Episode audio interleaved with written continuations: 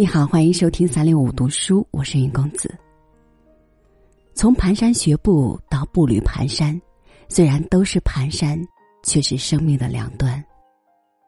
我们无法想象，我们曾经擅长的某种技能，在有朝一日会退化，甚至在它完全失灵前，会成为一种潜在的危险，从而不得不放弃使用，像一个需要被缴械的。危险分子一般。今天来读龙应台的《缴械》。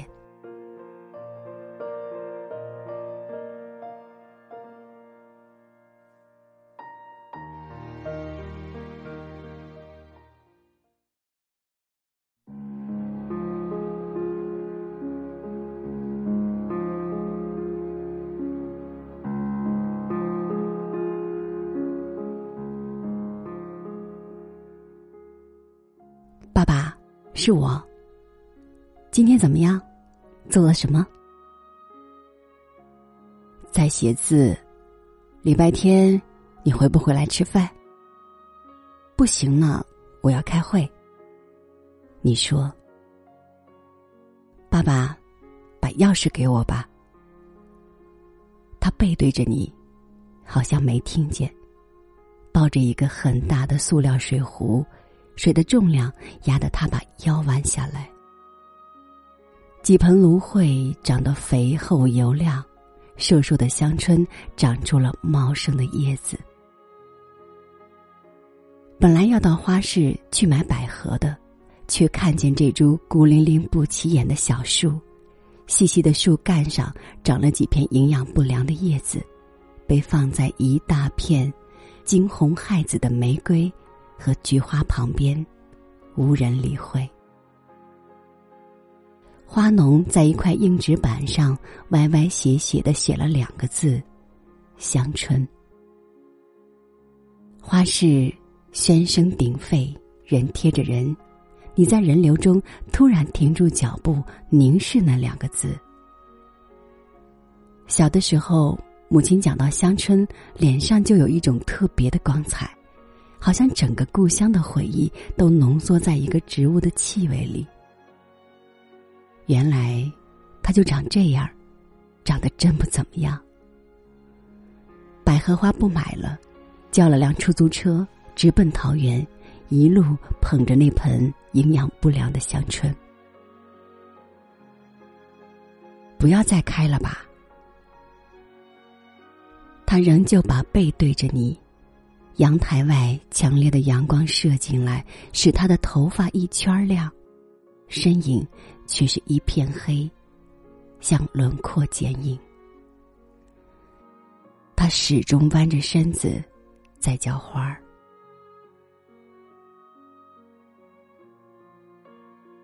八十岁的人，每天开车出去，买菜、看朋友、帮儿子跑腿。到邮局领个挂号包裹，没几个月就兴致勃勃的嚷着要开车带母亲去环岛。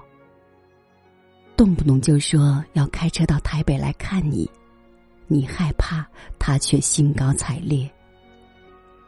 走建国高架没有问题，我是很注意的，你放心好啦。没法放心。你坐他的车，两手紧抓着手环不放，全身紧绷，而且常常闭住气，免得失声惊叫。他确实很小心，整个上半身几乎贴在驾驶盘上，脖子努力的往前伸，全神贯注，开得很慢，慢到一个程度，该走时他还在打量前后来车。人家以为他不走了，他却突然往前冲。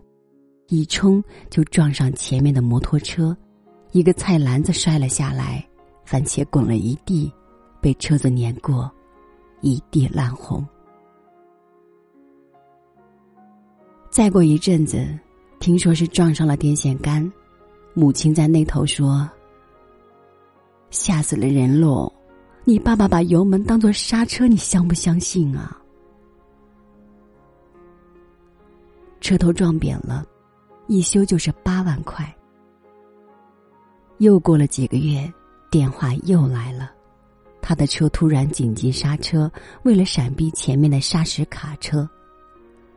电话那头不是吓死了人的母亲，母亲已经在医院里，刹车的力道太猛，他的整个手臂给扭断了。兄弟们说：“你去，你去办这件事。”我们都不敢跟他开口。爸爸只听女儿的话。黄昏的光影透过纱门，薄薄的洒在木质地板上。客厅的灯没开，室内显得昏暗，如此的安静，你竟然听见墙上电钟行走的声音。他坐在那片黄昏的阴影里，一言不发。先递过来汽车钥匙，然后把行车执照放在茶几上，你的面前。要出门，就叫出租车，好吗？你说，再怎么坐车，也坐不到八万块的。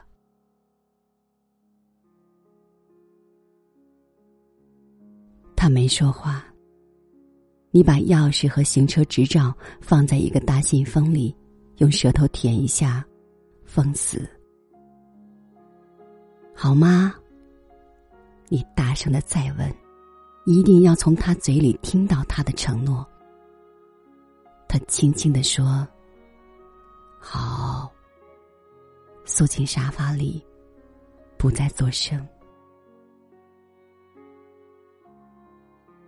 你走出门的时候，长长舒了口气，对自己有一种满意，好像刚刚让一个骁勇善战又无恶不作的游击队头子和平缴了械。你不知道的是，一辈子节俭、舍不得叫出租车的他，从此不再出门。礼拜天。可不可以跟我去开同学会？他突然在后面大声对你说，隔着正在徐徐关上的铁门。铁门咣当一声关上。你想他可能没听见你没时间的回答。